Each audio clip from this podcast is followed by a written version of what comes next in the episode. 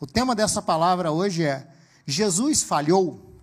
Porque se tirar o ponto de interrogação, pode parecer que eu estou afirmando que Jesus falhou. Mas o tema é uma pergunta. Jesus falhou? Talvez você pergunte, pastor, em quê? Né? Mas a intenção é essa mesmo: é te levar, e não te levar, mas te trazer, para juntos nós olharmos algumas coisas na palavra do Senhor. E, bom, vamos lá, a gente vai comentando. Abre a tua Bíblia comigo, por gentileza. E antes mesmo da gente ler, eu só quero te pedir que abra aí em. Vamos lá, vamos abrir em Lucas capítulo 6. Já te falo o versículo. Antes, deixa eu te contar uma pesquisa que eu ouvi esses dias, que eu achei interessante e preocupante. A pesquisa era um ranking da decepção.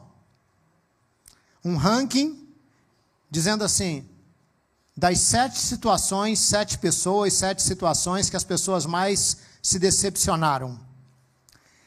Em primeiro lugar no ranking, marido. Só mulheres que riram. Nenhum homem ria, não ria, César.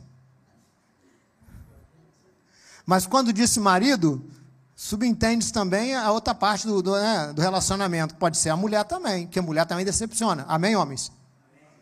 Falam com medo, viu? Medo de dormir no sofá.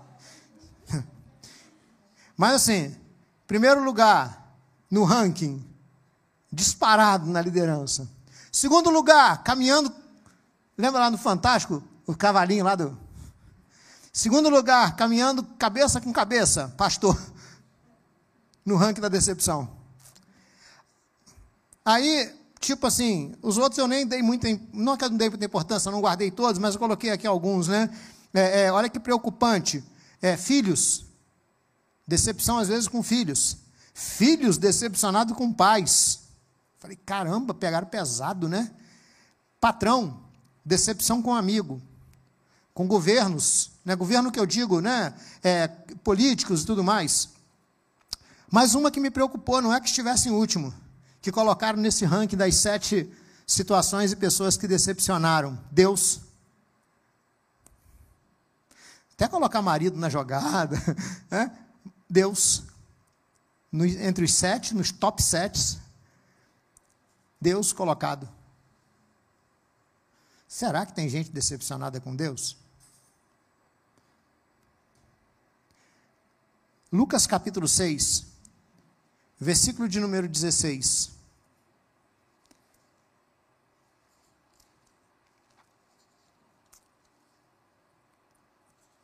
Lucas 6,16. Eu quero ler com você também o 12, 13 e o 16. Diz assim, ó, o versículo 12 do capítulo 6. Certo dia, pouco depois, Jesus subiu a um monte para orar e passou a noite orando a Deus. Quando amanheceu, reuniu seus discípulos e escolheu doze deles para serem o quê? Apóstolos. Escolheu doze deles para serem, para se tornarem, eles não eram apóstolos, né? A palavra apóstolo tem o sentido de enviado. O discípulo é aquele que aprende com o mestre que é ensinado para cumprir uma missão. Jesus chama os discípulos, e se você vê aqui, né, quando fala assim, ó, Jesus, quando amanheceu, reuniu seus discípulos e escolheu doze. Então você já vê aqui que Jesus tinha mais de doze, eram muitos discípulos, né?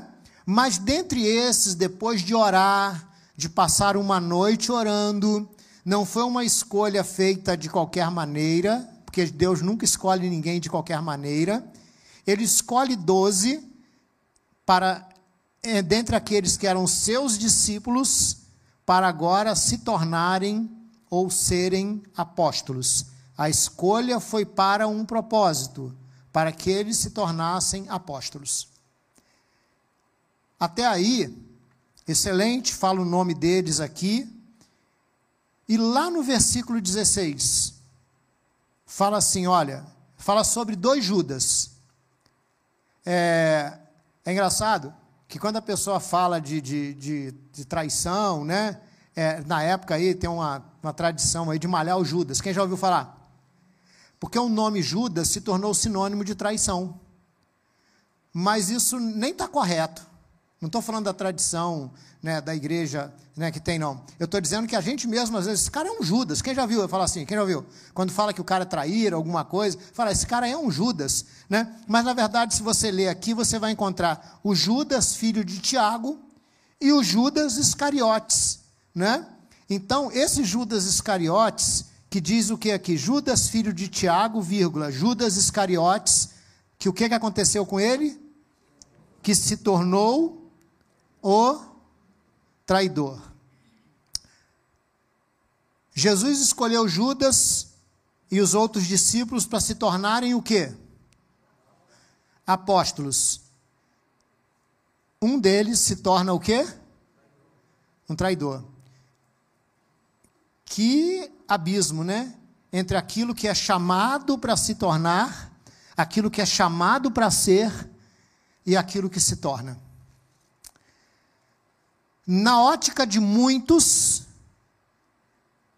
é, talvez, numa análise humana, numa, num olhar humano, podia parecer então que o mestre falhou ao ensinar.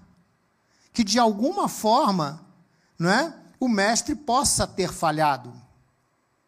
O que que fez com que Judas se tornasse um traidor. E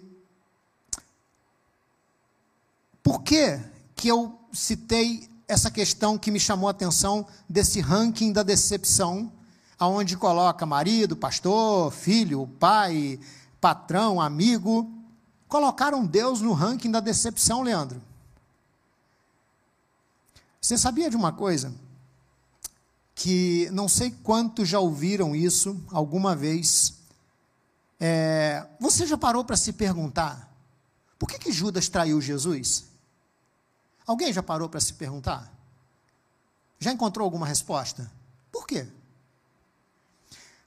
A gente encontra, às vezes, várias divagações, várias respostas, vários pensamentos. Estou dizendo que estejam errados, nem que eu concorde com eles, mas a gente, às vezes, coloca, né? Ah, mas acho que Judas se deixou influenciar, ou Judas por causa do dinheiro não foi.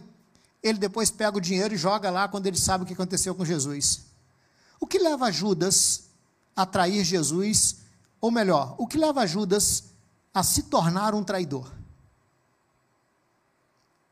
Alguém que aprendeu, que foi ensinado, que foi escolhido para se tornar um apóstolo, um enviado, um homem cheio de Deus, e se torna não vou nem dizer o oposto, o contrário, não tem nem como mensurar essa, essa mudança tão grande. Ouvi comentários de que um dos motivos que Judas teria traído Jesus é que ele não concordava ou que ele não entendia muito bem por que, que Jesus tinha que morrer. Porque Jesus falou com eles que ele ia morrer, que ele seria entregue nas mãos dos pecadores, que ele às vezes ficava meio e vamos lá, eu não vou tirar muita razão de quem falou isso, não. Ele ficava um pouco meio assim, mas por que, que Jesus não, não faz isso assim? Não é? Por que, que, que, Jesus não, se ele pode multiplicar pães e peixes, por que, que ele não faz isso? Por que, que ele não faz aquilo outro? Deixa eu te falar uma coisa, de vez em quando a gente não tem essas coisas também. Puxa, por que, que ó, até uma risadinha faltou. Hein? A gente fica, Senhor, por que, que o Senhor está permitindo eu passar por isso? Às vezes não é nem aquela pergunta assim, Senhor, por quê? Não, mas é aquela pergunta abençoada, né? Ai, Senhor, misericórdia, né? Eu não estou entendendo isso, eu não estou entendendo. Então, alguém disse uma vez que talvez uma das coisas que tenha motivado Judas, né? É só você olhar um pouco lá em Lucas 24, eu não vou ler aqui não, depois você leia lá. Fala de dois discípulos no caminho de Emaús, que Jesus, eles estavam voltando para Emaús, um lugar que ficava distante de Jerusalém. Eram dois discípulos, não eram dois incrédulos, não eram duas pessoas, não, dois discípulos que estavam voltando. A Bíblia diz que Jesus se aproximou e perguntou: O que é que, que preocupa vocês? Porque eles caminhavam entristecidos. E se você notar, a maneira como eles falam, nota uma certa. É como se denotasse uma certa decepção. Né? Jesus pergunta: o que vocês estão falando à medida que caminham? Sendo que Jesus sabia o que eles estavam, né? Mas o que, é? O que, preocupa vocês? Ah, é a respeito de Jesus, o Nazareno, o homem poderoso em obras, né? Esperávamos que fosse ele que havia de remir Jerusalém. Mas já é o terceiro dia, ele até falou que ia ressuscitar. De fato, algumas mulheres. Notou a coisa que estava como uma certa. Ao mesmo tempo, eles criam e não criam. Eles criam, mas ao invés de ficarem em Jerusalém, tanto é que depois eles voltam, porque eles sabiam que era lá que deveriam estar, eles estavam indo para uma aldeia distante chamada Emaús, e dizendo: ah, Nós esperávamos que fosse ele. Havia um, um meio um, um, um quê de, de decepção. E disseram que talvez tenha sido esse um dos motivos eu não estou dizendo que eu discorde, não estou dizendo. Mas assim, alguma coisa aconteceu, foi ou não foi? E aí, hoje eu quero ver com você rapidamente, rapidamente, assim, dentro de um tempo, olharmos algumas coisas que possam ter levado Judas a se tornar um traidor. E o porquê que isso nos interessa? O que aconteceu com Judas pode acontecer conosco? De alguma forma trairmos Jesus? Pode. Não talvez trair no sentido de que ele traiu, mas abandonar a fé, trair o propósito de Deus, né? E nos tornarmos, eu vou te falar uma coisa. Está ruim falar disso, mas é necessário. Ainda bem que a câmera está voltada para cá, não para vocês, então você pode se manifestar. Quem aqui conhece. Dá vontade quase de pedir para cortar um pouco. Quem aqui conhece gente que depois que se converteu se tornou uma pessoa pior? É, ainda bem que em casa você não ouviu essas risadinhas daqui, que eu costumo dizer que, olha, e é uma decepção, é ou não é? A gente fala assim, cara, como é que pode? E às vezes até, se nós como cristãos já nos ficamos assim, a pessoa então que, que não é convertida porque ela esperava, a pessoa que não, não tem ainda uma caminhada com Deus, ela fala assim, pô, aquela pessoa depois se converteu, ela piorou. Ela piorou. Gente, a gente às vezes conhece cristão que é amargo pra caramba. E eu vou te falar uma coisa. Na Bíblia fala de uma mulher chamada Noemi, que o nome dela quer dizer agradável, abençoada. Que as lutas da vida, e aí eu não estou nem criticando, não, porque as lutas da vida, as perdas, as decepções, elas podem nos tornar outra pessoa. É verdade? Essa mulher, a Noemi, se você ler lá no livro lá de Ruth, você vai ver que essa mulher, ela, ela vai haver uma fome em Belém, na terra do pão, tendo fome. É como se fosse numa padaria que não tem pão. Né? Belém, terra do pão, não tinha pão, tinha fome. Ela vai para uma outra terra, chega lá, o marido dela morre. Passado um tempo, morrem os dois filhos. Gente, a mulher fala, agora ela mudou o nome, ela foi no cartório e falou assim: muda meu nome.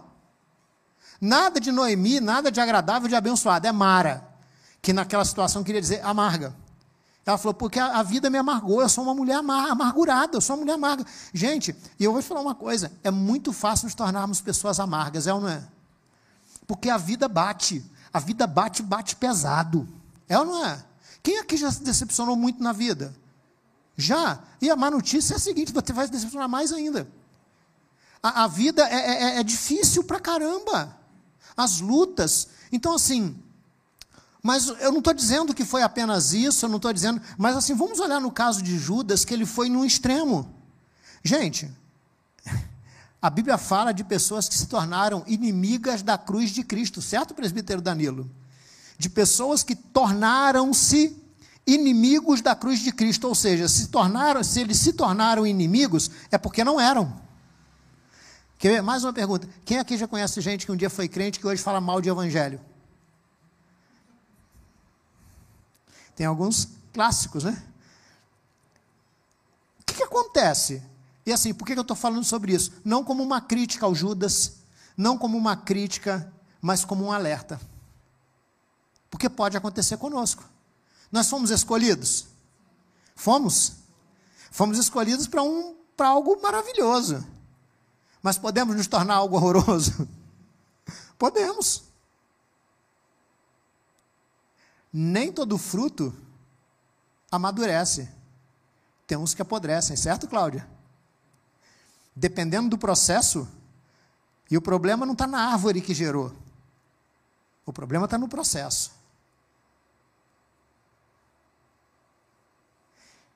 São algumas coisas que nesse processo atingem aquele fruto. Eu, eu não sei, aproveitando a Cláudia que está aqui, né? Trabalha lá com frutas, com coisa na feira. A gente um dia já falou sobre isso. Eu sou do interior. A gente, às vezes, quando ia colher manga, uma das orientações era não deixar cair ao chão. A gente tinha uma forma de colher de forma que ela não batesse no chão. Porque lá a gente usava a expressão, não sei se aqui ainda se usa ainda, que a fruta ficava magoada. Para não magoar a fruta. Aí quando você abre a fruta, aquele lugar onde bateu, onde levou a pancada, aquilo está até com outra cor, até o sabor muda. As pancadas, as mágoas da vida, podem roubar o nosso sabor podem criar pontos de podridão em nós. E é engraçado, uma fruta magoada, às vezes, vamos dizer assim, olhando por fora, às vezes você não nota. Quando tira aquela casca, está lá a mágoa. E nós, se tirar a nossa casca? Quando você tira aquela roupa e deita a cabeça no travesseiro. Quando você tira a roupa de crente e chega em casa Será que aquela mágoa é evidenciada em conversas? Ah, Eu não vou esticar muito, não. Mas vamos olhar rapidinho aqui algumas coisas que talvez tenham. É, talvez não. Com certeza. Não foi uma coisa do nada. Judas não se tornou um traidor porque Jesus falou assim: Judas, agora eu te escolhi para ser apóstolo, agora eu vou te jogar uma praga e você vai virar um traidor. Não foi nada disso, né? Vamos lá, ó. Se você olhar junto comigo uma coisa, tem, tem, tem algo que me chama tanto atenção, sabe? Efésios capítulo 4, versículo 27. Efésios 4, 27. Talvez eu não leia todos os textos, nem te leve a ler, só vou te passar, para a gente poder ganhar tempo, senão eu perco o pique aqui. Ó, mas Efésios 4, 27 diz assim, ó. Ah, eu vou ler aqui. Ah, primeiro eu vou, eu vou ver a versão que diz assim, ó. Não deis lugar ao diabo. Na versão NVT que eu estou aqui, diz assim: eu vou ler também o, o 25 e o 26. Portanto, abandonem a mentira e digam a verdade a seu próximo, pois somos todos parte do mesmo corpo. E não pequem ao permitir que a ira os controle. Né? Não pequem ao permitir que a ira os controle. Acalmem a ira antes que o sol se ponha, vírgula, pois ela cria oportunidade para o diabo. A maioria das versões diz: e não deis lugar ao diabo. É está dizendo que o, que o diabo está procurando um lugar. É como se, se o diabo entrasse aqui na igreja e chegasse perto da Nilda e dá, dá um lugarzinho, deixa eu sentar aí.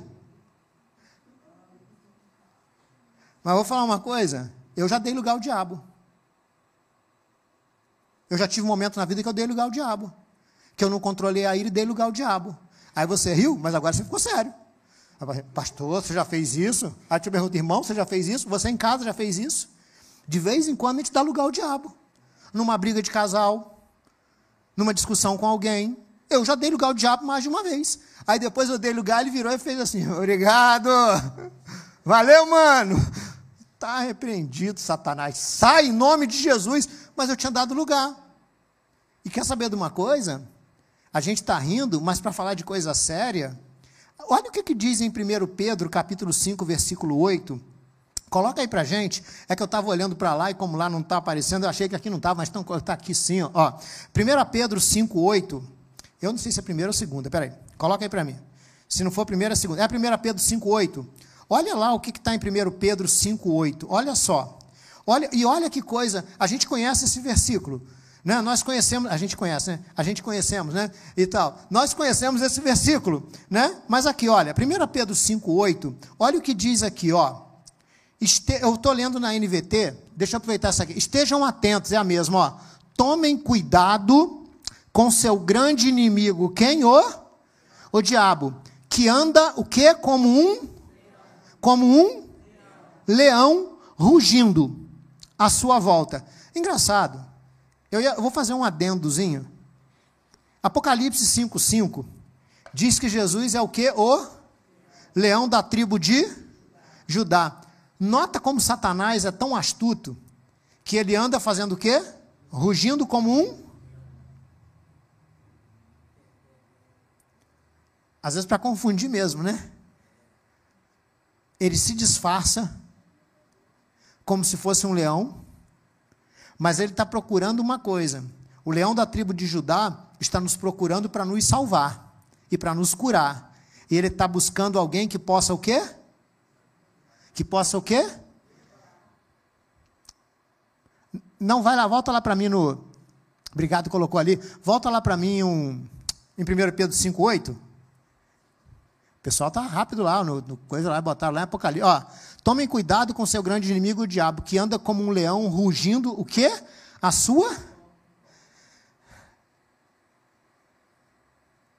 Você notou o que está ali? A maioria das versões fala em derredor, não é?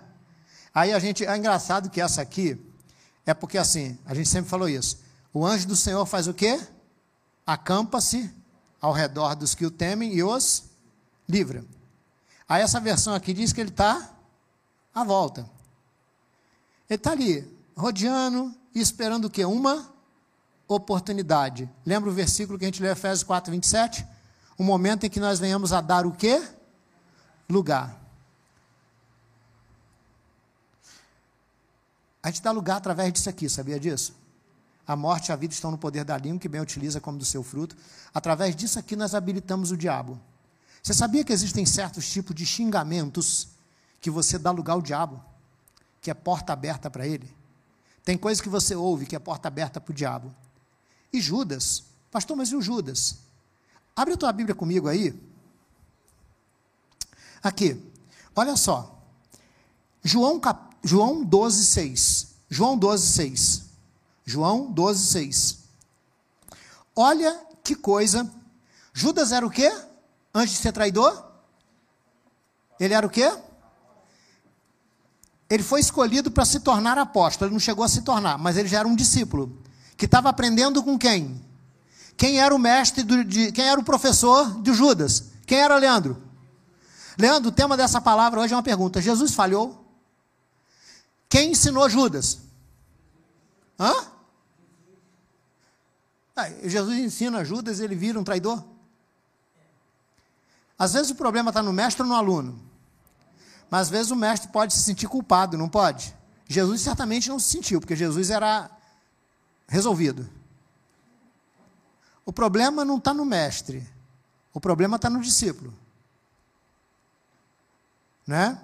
Não estou dizendo humanamente falando, pode estar o problema no mestre. Mas nesse caso aqui, e no nosso caso com o Senhor, com a Bíblia, com a palavra de Deus, e Judas foi com Jesus diretamente. Então a questão estava onde? João capítulo 12, versículo 6. Judas já era um discípulo. Ele já andava com Jesus há cerca de três anos andando diretamente, era um intensivo ali com Jesus. E olha o que, que diz em João capítulo 12, versículo 6, naquele evento lá que Jesus entra na casa de uma mulher, na, na casa de um homem para jantar, né? E então uma mulher pega um frasco e derrama um perfume caro sobre Jesus, e aí começam a falar: ah, mas que desperdício, que não sei o que e tal. Aí versículo 6 diz assim, falando de Judas, né? Porque é ele que fala no versículo 4, ó. Mas Judas Iscariotes, o discípulo que em breve trairia Jesus, diz: esse perfume valia 300 moedas, deveria ter sido vendido, dinheiro dado aos pobres. Versículo 6. Não que ele se importasse com os pobres, na verdade era o quê? Discípulo era o quê? É engraçado que a Bíblia não o classifica como discípulo, né? Ele era o quê? Eu vou colocar uma perguntinha para você depois ficar pensando. Jesus sabia disso? Sabia, ué? Sabia, ué. Aí a pergunta, às vezes, que o César fica assim, ele faz um. Por que Jesus não limou esse cara? Olha o que, que diz aqui. Eu, vou, eu tenho que parar, porque senão eu vou falando.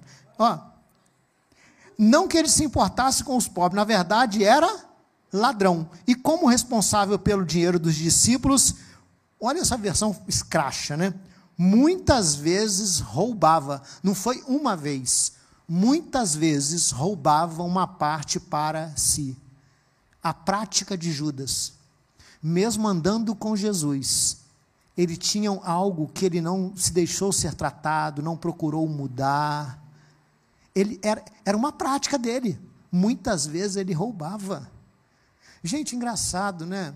Será que o problema está. Onde está o problema? O problema estava que Jesus estava ensinando errado? Ou será que Judas muitas vezes não ouvia? Ou será que ouvia? A Bíblia diz assim: tornai-vos, pois, o que? Praticantes da palavra, e não apenas ouvintes, enganando-vos a vós mesmos. É engraçado, né? Eu tenho aprendido que mudança na vida cristã está muito ligado ao que você ouve, é ensinado e toma atitude. Pratica a palavra, pratica aquilo que aprendeu. Tem muita gente que conhece Bíblia toda, mas que tem dificuldade de viver uma parte. Salmo 119 diz assim: Como poderá o jovem conservar puro o seu caminho, observando segundo a palavra de Deus, ou segundo a tua palavra? E aí Judas então tinha essa prática, eu vou terminar, né? É, em Tiago, capítulo 4, versículo 7, diz o que? Ó, resisti ao diabo, e ele fugirá de vós. E um último versículo que eu vou ler com você.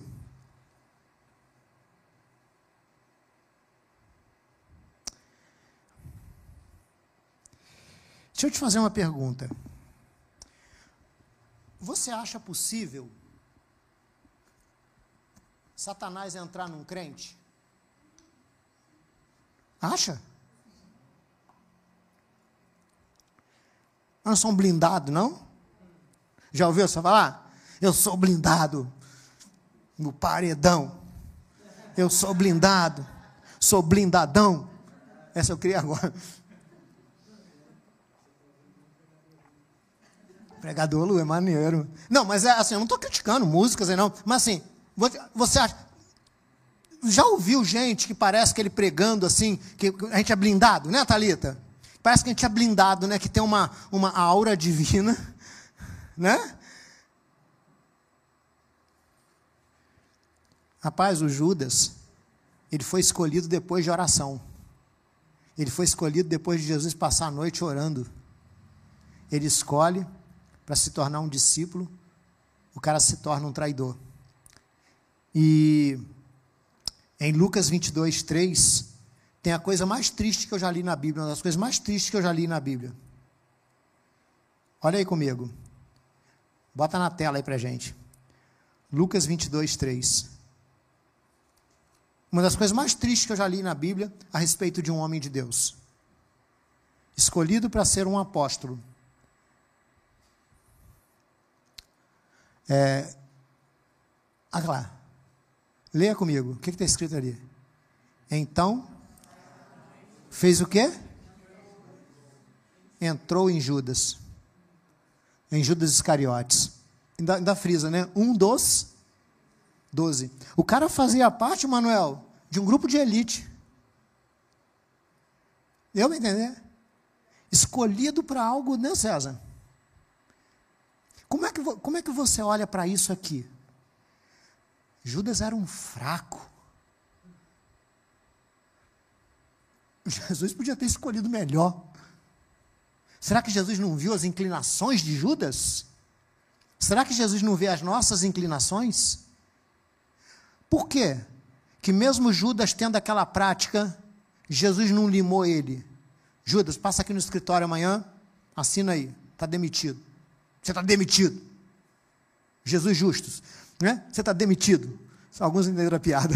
Quem joga assistiu o Roberto Justo, muito não. Você está demitido. Por que, que Jesus não demitiu Judas? Talvez isso aí te ajude a te responder algumas coisas.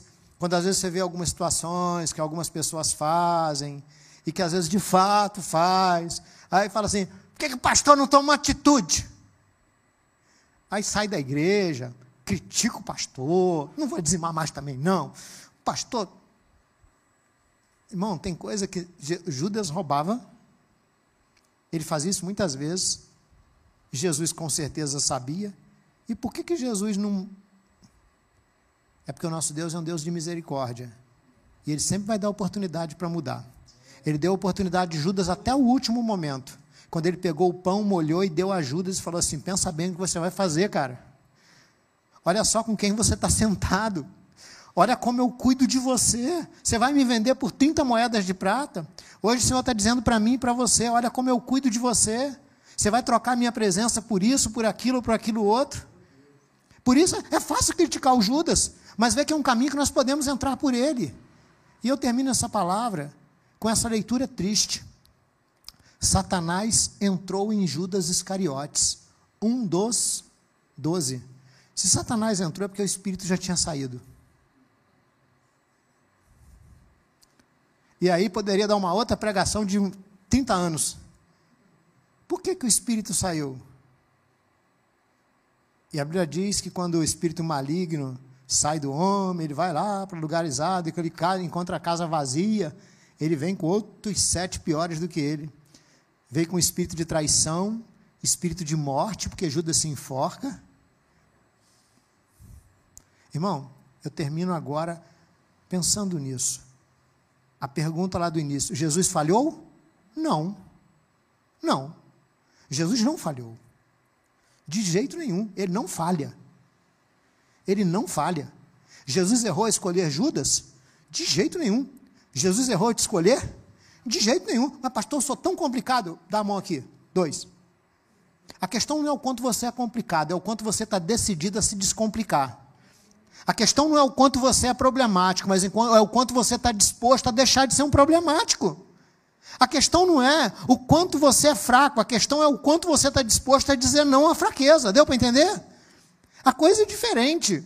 Jesus escolheu Judas, Jesus sabia das inclinações de Judas, mas deu a ele uma oportunidade de ser uma pessoa entre os doze, fazer parte dos doze. Você vai falar assim, pastor, Judas não quis. Eu acho que não. Porque quem quer, batalha. É ou não é? Quem quer, mano, vai até o sangue por aquilo que quer. A culpa não estava em Jesus, a culpa não estava nos outros discípulos. Não vou nem dizer que a culpa estava em Judas, mas a questão era com ele. Estava andando com o mestre, tinha tudo para se tornar o que foi escolhido para se tornar. Nós temos tudo para nos tornar aquilo que o Senhor nos escolheu. Jesus falou assim: Eu vos escolhi para que vades e deis fruto e vosso fruto permaneça. Ele nos escolheu, nos designou e chamou a gente para tanta coisa boa, mas vai caber a nós o que vamos nos tornar. Vamos ficar de pé?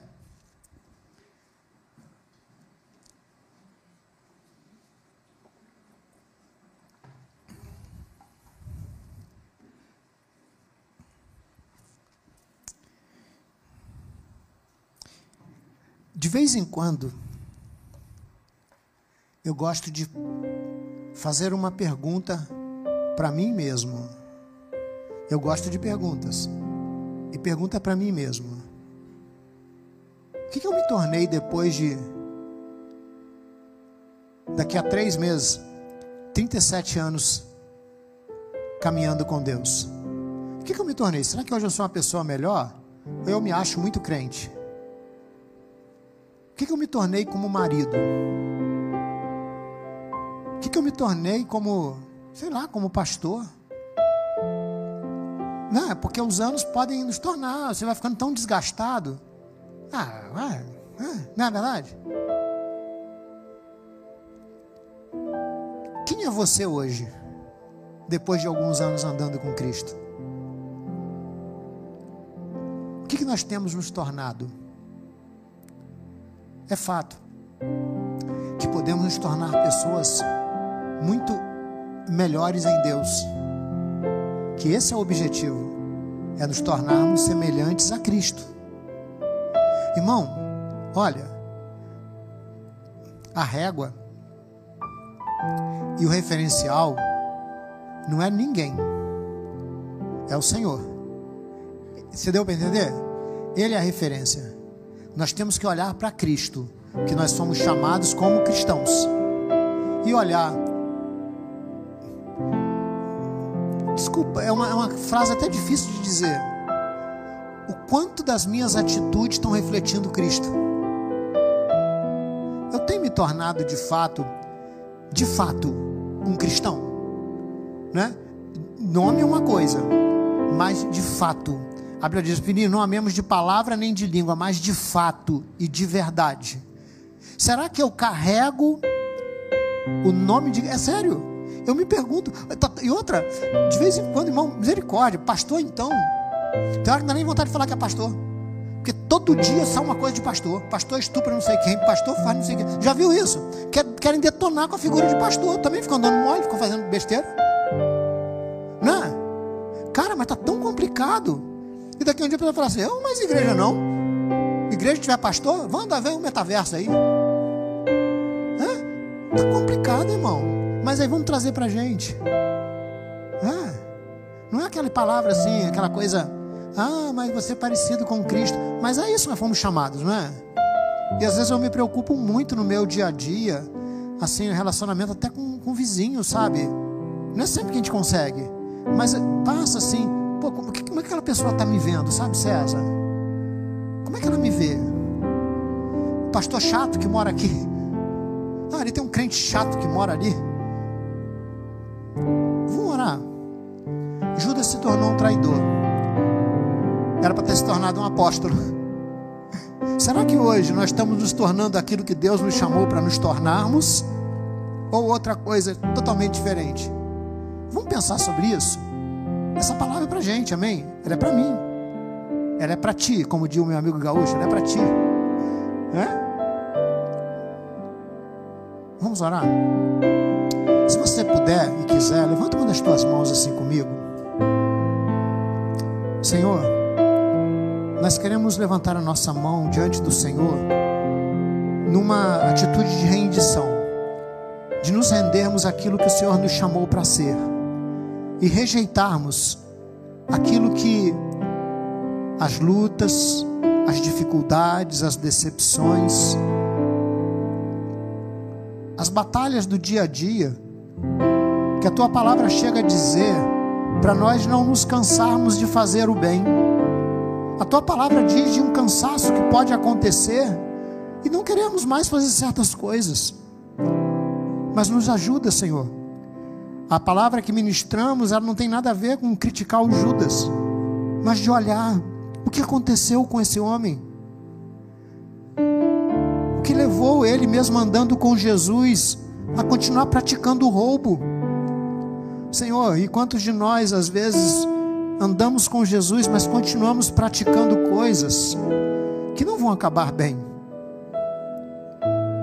A tua palavra diz no Salmo 37: Deixa a ira, abandona o furor, não perca a paciência, pois isso certamente vai acabar mal.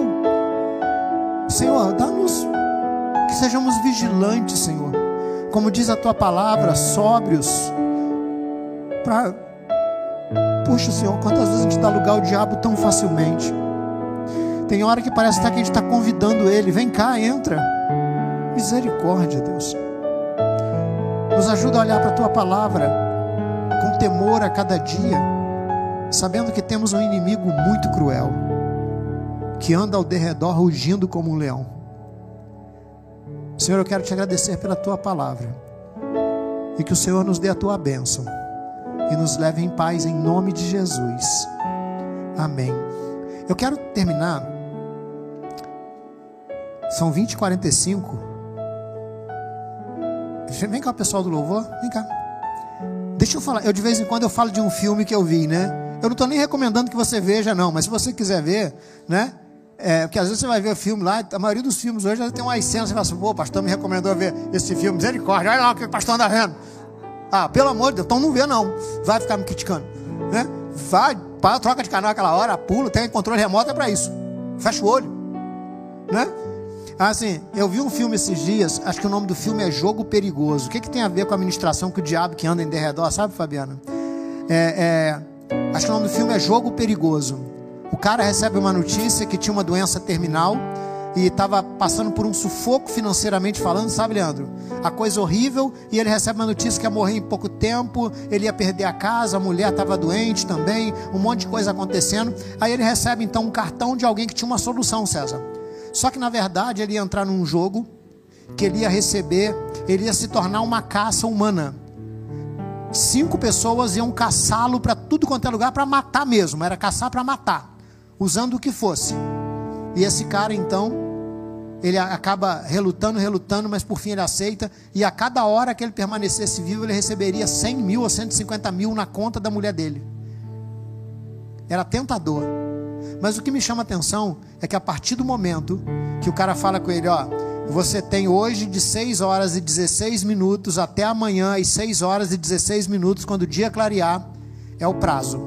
Você tem que se manter vivo. Gente, o, o filme foi me dando assim uma.